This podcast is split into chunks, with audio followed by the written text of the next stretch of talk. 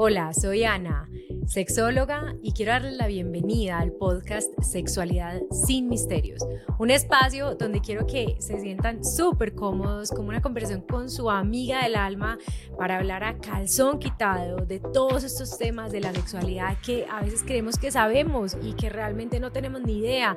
Las creencias limitantes van a desaparecer, vamos a poder preguntar todo. Además, ustedes harán parte de esta conversación. Me encanta mucho tenerlos y espero que les encante tanto como a mí.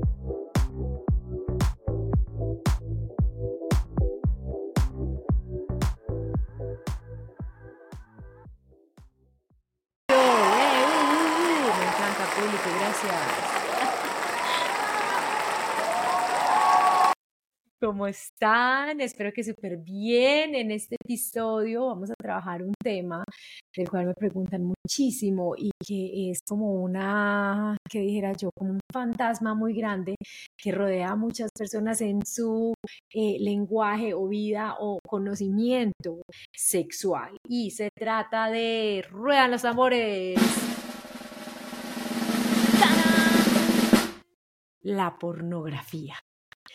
Así es. Bueno, vamos a hablar de este tema porque hay mucha tela para cortar. Entonces, como sexóloga veo gente que dice, esto es lo peor, mi pareja es adicta a esto o yo soy adicta a aquello y bueno, en fin. Entonces, vamos a hablar realmente y, a desmenuzar un poco, entendiendo la pornografía, cuál ha sido su influencia en nuestra vida. Listo si usted no se siente identificado con esto, si usted dice, hoy no, o sea, pero para, o sea, para nada, todo bien, pero sí téngalo pendiente para que vaya viendo si hay elementos que de pronto sí lo pueden estar distorsionando. Entonces vamos a partir de una base y es de la cual arrancamos casi todos y es que no hay educación sexual. Eso ya lo hemos hablado en anteriores episodios y hemos dicho toda la influencia que eso puede tener, pues porque cuando no se habla de esto, esto se convierte en un tabú. Sin embargo, para las generaciones más grandes de los 40, listo, esas generaciones seguramente tendrán aproximaciones a la pornografía diferentes que las personas más jóvenes. ¿Cómo así, Ana? Sí, esas personas habrán tenido aproximaciones a través de revistas, VHs, beta, o sea, ¿cómo no? aquí están los, o sea, los millennials y los centennials diciendo VH, ¿qué carajos es eso? Era un cassette que uno ponía en el televisor. antes del CD. Listo. Bueno, el caso es que todo ese material, sea CD, sea revista, sea como usted sea, que lo haya encontrado, era un material que tenía una curaduría. ¿Qué significa una curaduría? Significa cuando yo miro un material y digo, uy, esto sí me parece bueno, entonces sí lo tengo conmigo. O esto, pero está demasiado extremo, no me parece y no lo tengo, ¿cierto? Entonces, eh, ¿por qué les quiero decir esto? Porque nosotros entonces teníamos esa información. Es decir, nuestros papás decían, no les vamos a decir nada. Y entonces nosotros agarrábamos la revista, agarrábamos el uno, agarrábamos el otro, y de ahí medio armábamos la información. Siempre el cuento, el cuento de, las revistas típicas donde eh, tienen contenido como para adolescentes y es cómo besar a tu pareja, coge un helado y lámelo de un lado para el otro, genera una lengua de tornillo y cosas así. Esta era una época de antes, vuelvo y digo, papás no quieren decir, estas son las fuentes de información de lo que necesitamos saber, ¿sí? Todas ellas curadas. Es decir, había alguien que decía, tú entras, tú no. ¿Qué pasa en estas generaciones nuevas? Donde Internet es la fuente más grande de información. Que los papás persisten en ese inconsciente que tienen de no hablar nada, de no decir nada, es decir, mantener el tabú, pero las nuevas generaciones tienen a su disposición la biblioteca de Alejandría, el, o sea, el laboratorio de información más grande que han concebido los seres humanos, que se llama Internet. Y dentro de Internet está la pornografía. Entonces, tú no me quieres decir qué es lo que necesito hacer como amante. Tranquilo, yo voy y lo reviso en pornografía o en Internet.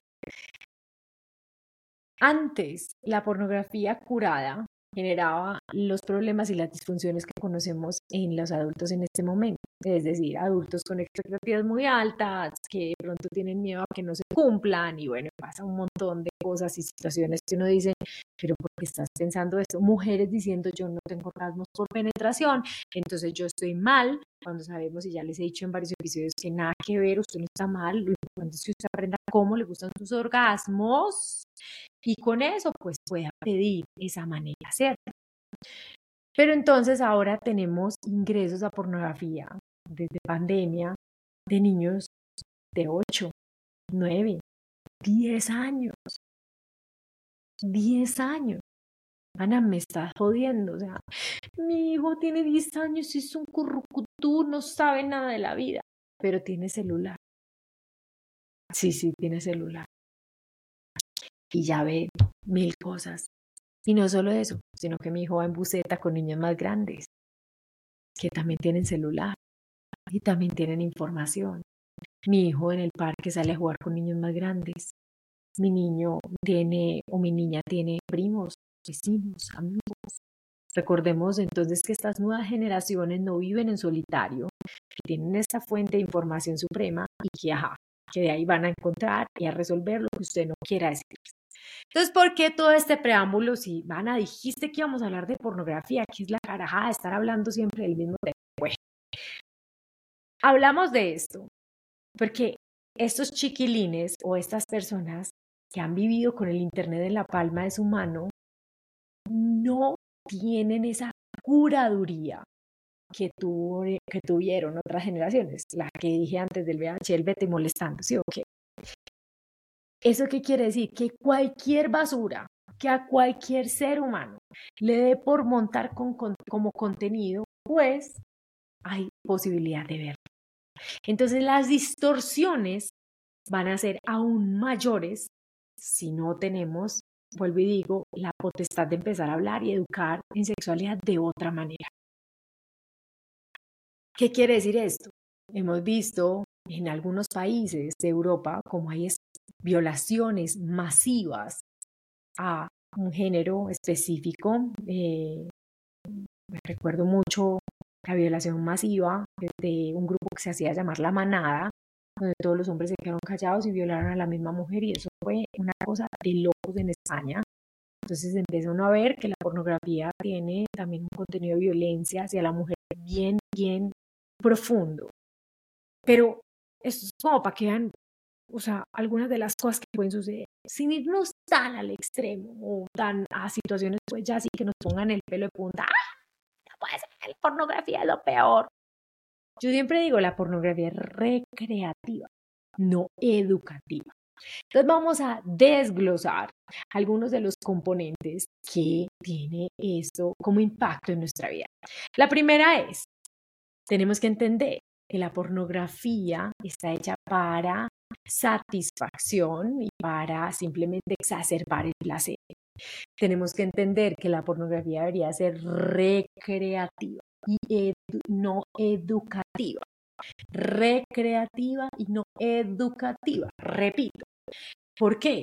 Porque, a ver, yo no creo, y voy a ponerle ejemplos de otro lado, yo no creo que nadie vaya a cine a ver, no sé, Superman, porque en su vida diaria sienta que su vida es un fracaso. ¿Por qué les digo esto? Porque lo he tenido. ¿Por qué tiene que ver pornografía si me tiene a mí en la casa? ¿Por qué? Pero a ver, nadie va a cine a comer crispeta porque en la casa no le den comida buena. Nadie va a entretenimiento y como tal lo entendemos. Y ojo a lo siguiente, yo no voy a ver Superman o cualquier otra cosa, la guerra de las galaxias, Avatar, lo que usted quiere ir a ver, que usted sepa que es ciencia ficción. Yo no voy a verme ese tipo de programas esperando venir a mi casa, ponerme una capa roja y decir, voy a saltar del cuarto piso como si fuera Supergirl. No, no no. Es decir, yo entiendo que eso es ciencia ficción y entiendo que lo que allí presentan es una cosa que me entretiene, pero no significa que yo quiera ir a mi vida real a tirarme de un balcón con una capa. O sea, eso es súper claro. ¿Qué pasa con la pornografía? Que nosotros la vemos y se ve tan real, a pesar de que sea ciencia ficción, se ve tan real que combinemos eso con el hecho de que no nos dan educación sexual y entonces todas las respuestas eróticas vamos a la pornografía para que me las pueda responder. Y entonces empezamos a ver que yo tomo esta realidad, que parece realidad, pero que es ciencia ficción, y la voy uniendo y digo, uh, ya entendí cómo es que es la cosa. Ah, así es que tiene que ser. La capa tiene que ser 7 centímetros más larga. Uh, sí, tiene que ser un rojo cereza. En la vida real, entonces, la gente ve la pornografía y espera y piensa que su desempeño sexual o su relación íntima tiene que darse como tal. Y eso no sucede. Y cuando no sucede, vienen las frustraciones que parten de la base de, o sea, ¿qué pasó en mí? Que esa pornografía no se dio. Acuérdense del episodio donde les dije, cuando tu equipaje se convierte en el mío, cómo yo voy respondiendo esas cosas que no sé sobre ti con mis propias dificultades. Entonces, tenemos imaginarios que son de ciencia ficción y queremos traerlos a la vida real. Entonces ahí hay un ruido súper grave. Pensemos en la siguiente cosa de la pornografía. La pornografía históricamente ha sido hecha por hombres, para hombres, teniendo en cuenta la erótica masculina. Entonces usted ve en la pornografía, yo siempre lo digo a manera de jocosa, pero usted ve, no sé, al que vende la pizza, que viene y abre la puerta y tiene su tranca, que siempre es igual, gigante, o sea, parada, erecta, como que no pudiera, pues, o sea, pues mejor dicho, ni le vio usted la teta y ya lo tiene, pero como un asta. Listo, y ven al hombre entrar así súper directo y la mujer, o sea, la mujer ni siquiera dice como, ay, ¿qué está pasando aquí? No, oye. No, no, no, no, no, no, no, no, no. La mujer de una está, ah, llegaste, llegaste a mí. Y se siente mojada y excitada de una. Inmediatamente quiere ser penetrada. Samarica. No. Entonces, primero los hombres van creyendo que las mujeres encendemos así y dicen, es que las mujeres en la vida real son súper lentas o es que a mí me pasa algo y es que no me demoro lo suficiente, me demoro poco, me demoro mucho, lo tengo grande, lo tengo chiquito, bla, bla, bla, Y las mujeres vamos por el camino diciendo, algo está malo conmigo. Esa vieja, yo no soy, yo no soy así. Hay algo malo conmigo. Entonces, ojo, porque la pornografía no solo nos impone estereotipos a los hombres, sino también a las mujeres. Y no solo a los hombres y a las mujeres, a las personas con identidades diversas y a las personas con orientaciones diversas. También se las pone durísimas porque no le muestra tanta vaina a eso. O sea, ya tenemos pornografía al menos que incluye a los transgénero y también tenemos pornografía que tiene diferentes orientaciones del deseo, pero antes eso ni se veía. Y entonces imagínese por una persona diversa decir como, ah, sí, me veo representada acá, no era tan sencillo. Entonces, esa es una de las primeras cosas que les quiero decir. Es ciencia ficción. ¿Hay porno casero? Sí, hay porno casero y seguramente que el porno casero es editado. Y entonces no se va a ver de pronto como a usted no le van a poner, a usted no le van a poner una película de porno, un video de porno donde algo haya salido mal. Es muy factible que no usted le van a poner donde las cosas salieron tal cual las imaginamos. Entender esto, cambiar la mirada frente a que esto es ciencia ficción y que realmente yo debo empezar a construir mi realidad desde lo que yo soy es esencial. Yo puedo haber jugado mil videojuegos de cómo manejar carros, pero si yo no me enfrento a manejar un carro en vivo en directo, con la caja de cambios, con los otros carros andando, con todas las señales de tránsito, con todos los estímulos que tengo que aprender a manejar en la vida real, pues entonces realmente yo no sé manejar carro, por más que haya jugado y haya sido el campeón número uno en el ciberespacio. Y es ahí donde yo quiero dejarles un gran cuestionamiento sobre la vida real que tienen estas nuevas generaciones tan, tan, tan agobiadas por el ciberespacio y viviendo unas vidas donde los errores no son permitidos y que se mantienen como en una nebulosa donde ellos tienen todo el control de las acciones. Eso no es la vida real. Eso no es la vida real. La vida real es de seres sociables donde los errores hacen parte de los aprendizajes y del camino que vivimos.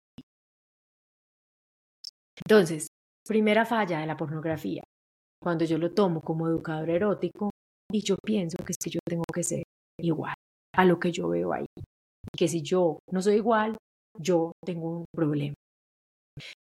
Segunda situación de la pornografía, la mirada masculina, como les conté ahora. La mirada masculina sobre el placer no toma en cuenta la mirada femenina sobre placer y sexualidad.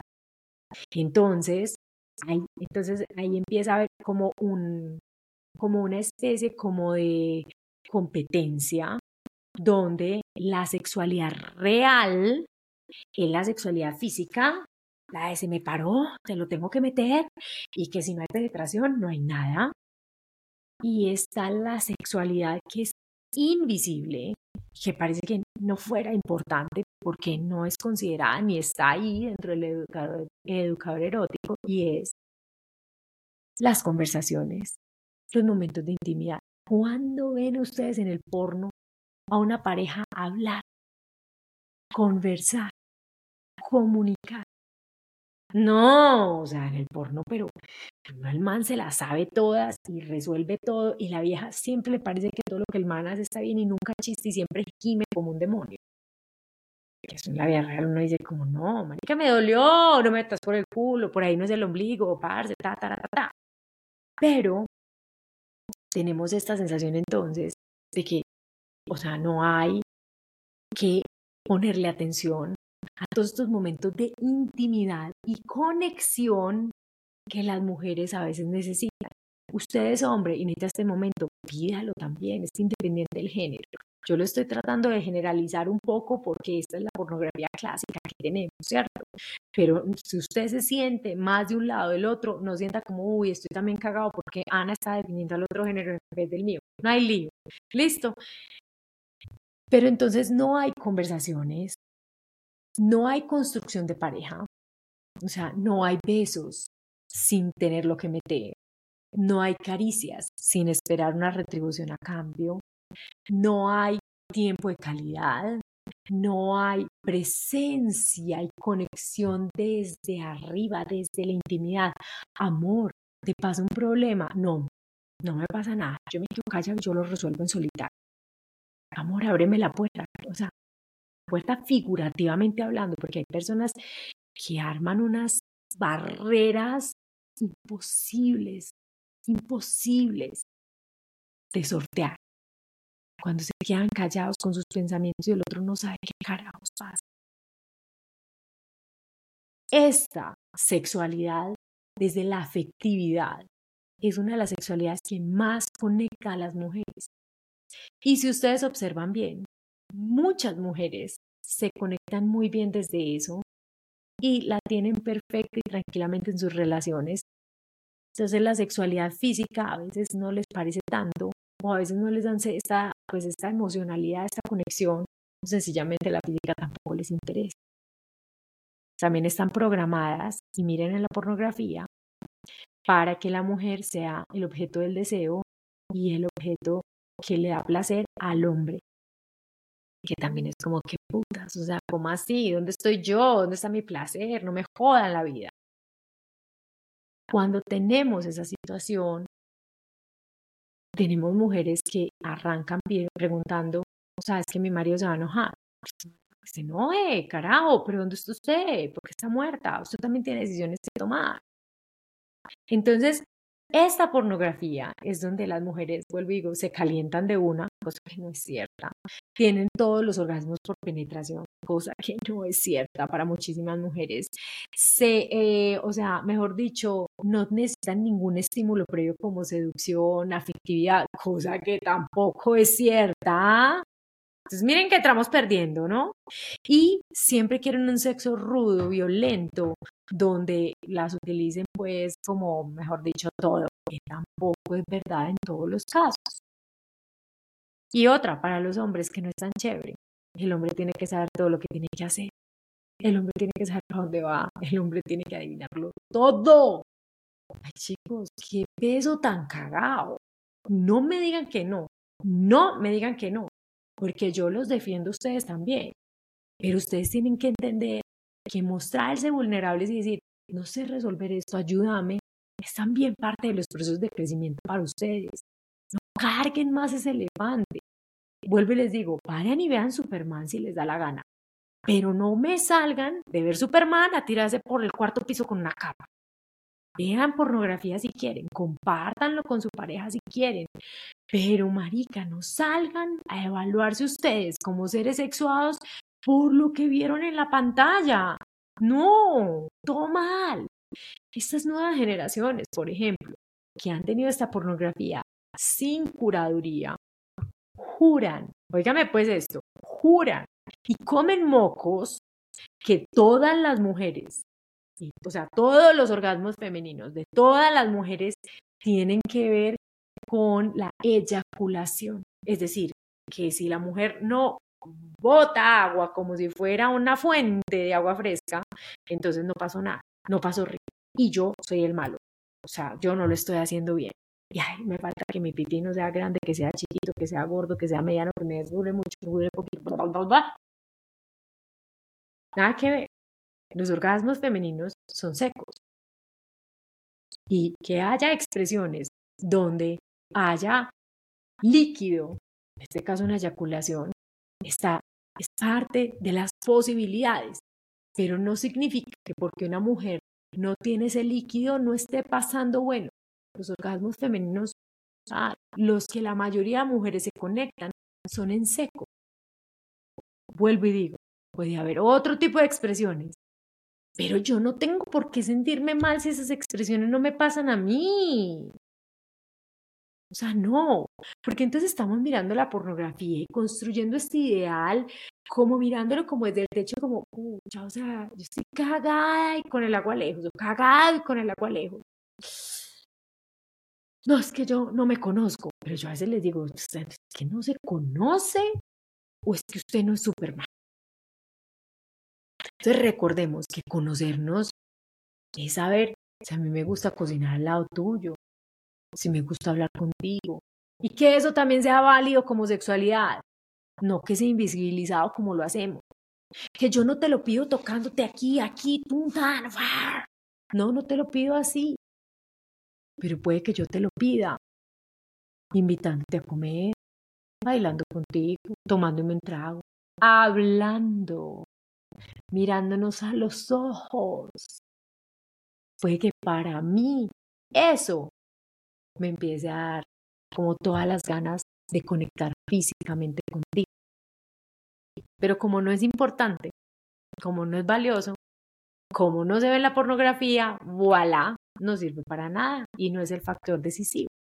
Otra cosa que tiene la pornografía es que todo lo medimos en penetración, todo lo medimos en penetración. Y yo me niego como sexóloga a que todo se mida por la penetración.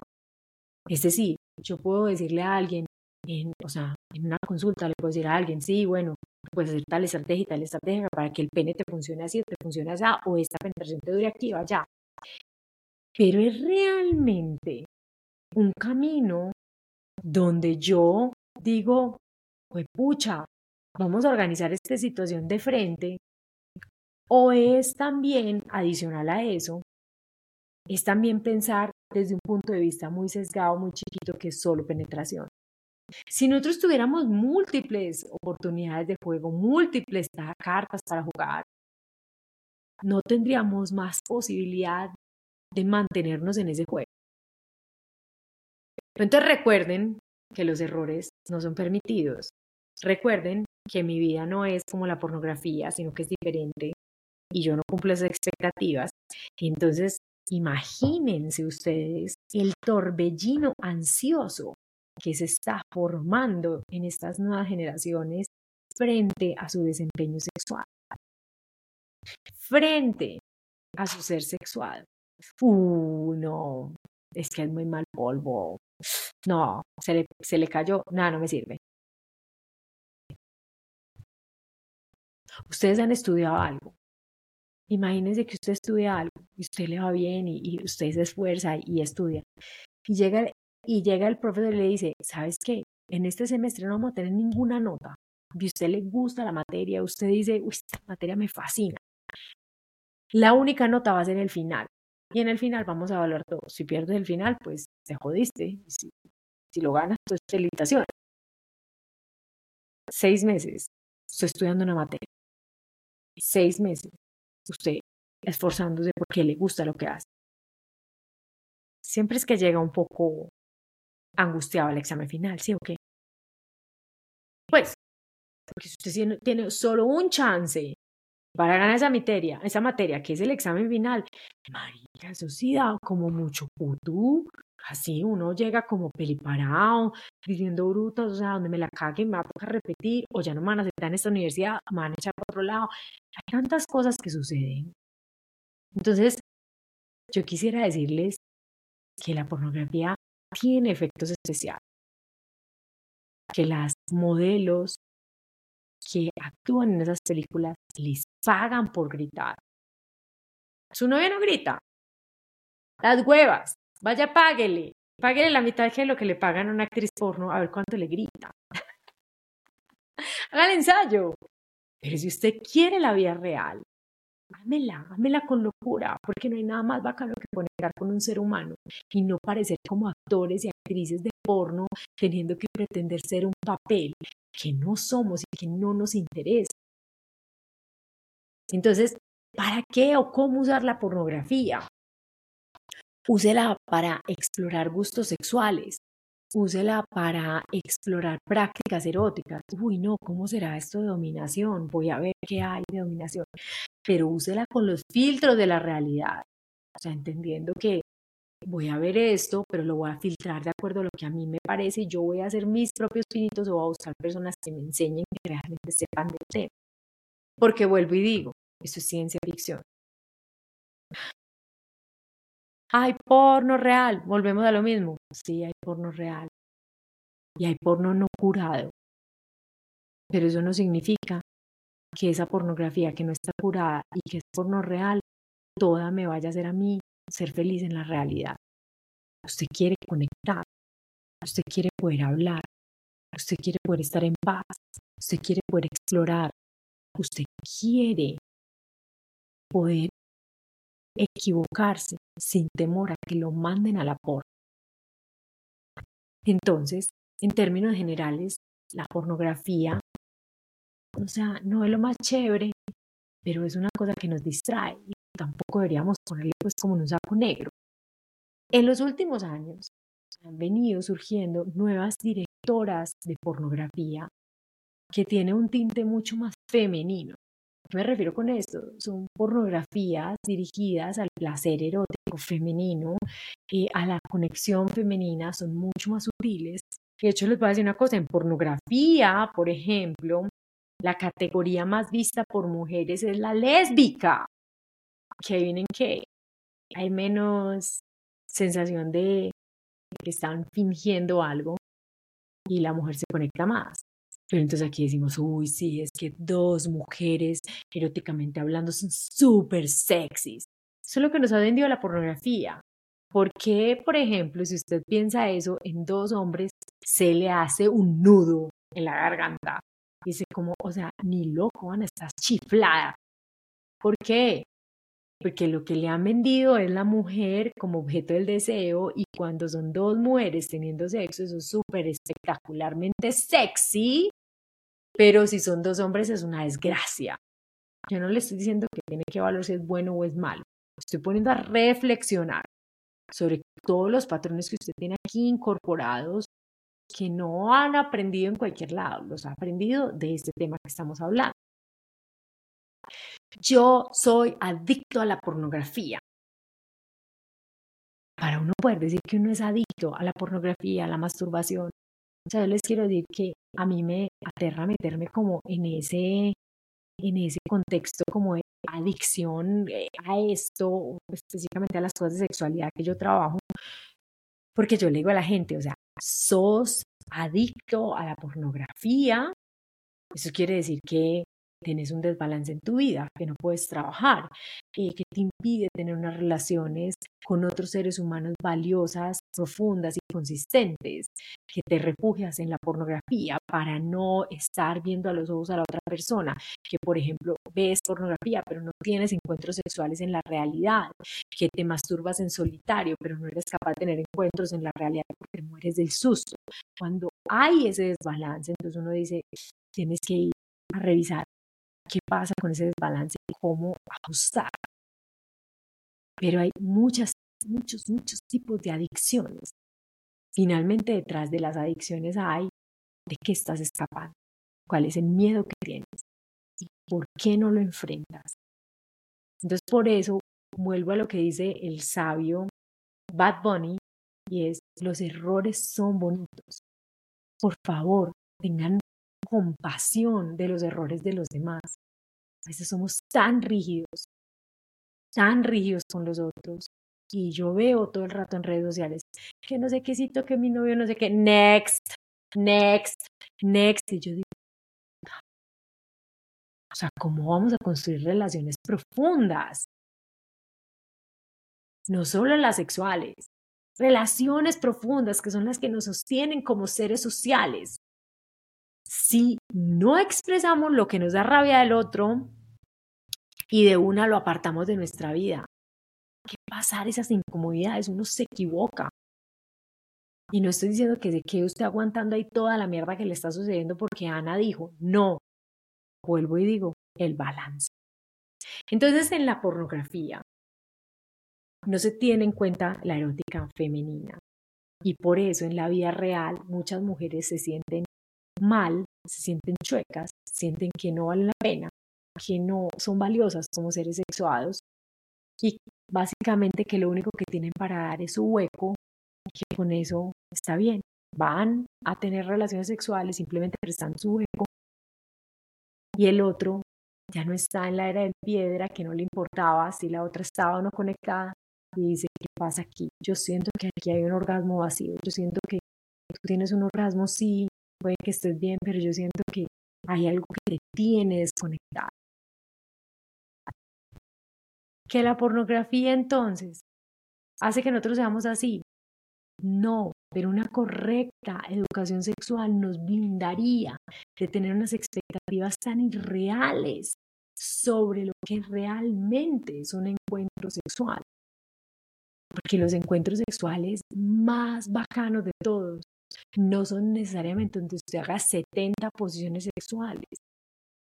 Los encuentros más bacanos de todos es donde usted puede mirarse a los, a los ojos al otro y decirle, o sea, te equivocaste. O sea, me lo estás poniendo, o sea, me estás dando sexo oral. No, ahí no es. Más arriba. No, no, no, marique, es del ombligo. Más abajo, no, ya llegaste al culo. Y cagarse de la risa y decir uno como, parce, me río y sigo. Pero no, esa cosa. El fin de mi carrera. Nuestra vida real no es perfecta. Tú no eres perfecto. Tu pareja no es perfecta. Si no tienes pareja, la persona que conozcas no va a ser perfecta. Aprender a lidiar con esa frustración que da que el otro no sea como yo pero que podemos ser un buen equipo en caso de quererlo así, es algo que va a servir no solo en la sexualidad, sino en cualquier parte de tu relación. Entonces la pornografía no es mala per se, es un producto. Tómelo, léalo, investigue y no lo siga al pie de la letra. Es como un medicamento, no puede excederse en su uso y consumo para que usted no crea que todo el mundo es un extraterrestre verde, ¿sí o qué? Mírela, disfrútela, gócesela, pero no se mida bajo ningún motivo por lo que Esperanza Gómez, Nacho Vidal o cualquier otra personaje de porno súper importante está haciendo que usted ve en la pantalla. Usted no sabe lo que realmente está pasando ahí ay, que es que quiero una eyaculación, porque entonces ahora, ay, todas, yo quiero una eyaculación, ajá, listo, pues o sea, las, las que están ahí, puede que algunas lo logren, puede que otras se embutan tres litros de agua antes para poder orinarse en vivo en directo sin que usted se dé cuenta, porque ¿quién le va a decir a usted entonces en cámara que eso fue una cosa a la otra? Entonces, como, a ver, usted no da cuenta. Es entretenimiento, no realidad. Y así lo debemos tomar. No es una cosa que nos hace bien a nosotras las mujeres, vuelvo y digo, porque nos sentimos chuecas y nuestras necesidades sexuales sentimos que no son importantes ni valiosas y sentimos que tenemos que estar ahí para el otro, pero que no sabemos por qué nos demoramos tanto en encender, pero tampoco nos hacen nada de seducción ni nos trabajan como, como así como en el preámbulo mental, en ayudarnos, o sea, en ese coqueteo. No, eso no se da. Y por el otro lado, el hombre se siente desconectado, no amado, porque no lo puede meter, pero también, eh, o sea, se siente angustiado porque la otra no se conecta de la manera que se supone que se debería conectar. Estamos en un ciclo vicioso súper, o sea, súper como que no vale la pena. Tú tienes tu forma de tener sexualidad, yo tengo la mía. Pero pues entonces, que este episodio entendamos, vuelvo y digo, que la, eh, la pornografía es ciencia ficción y es algo recreativo, no educativo. Espero que lo hayan desmitificado. Si tienen dudas o preguntas, déjenmelas acá. Y recuerden compartir este podcast eh, con las personas que ustedes quieran para que vamos avanzando en entender la sexualidad desde múltiples puntos y formas de verla, que reflexionemos un poco y que hagamos conciencia de quiénes somos y qué queremos lograr. Me encanta tenerlos acá. y me encanta leer cada uno de sus comentarios. No sé cómo responderlos. Yo los leo muy juiciosa a todos, pero en el podcast no sé cómo contestarlos todavía. Si alguien sabe, me escribe cómo. y eh, bueno, pónganle la campanita para que no se pierdan ningún episodio. Y déjenme aquí cómo les parece. Les mando un abrazo muy, muy grande y gracias por estar acá. Chao, chao.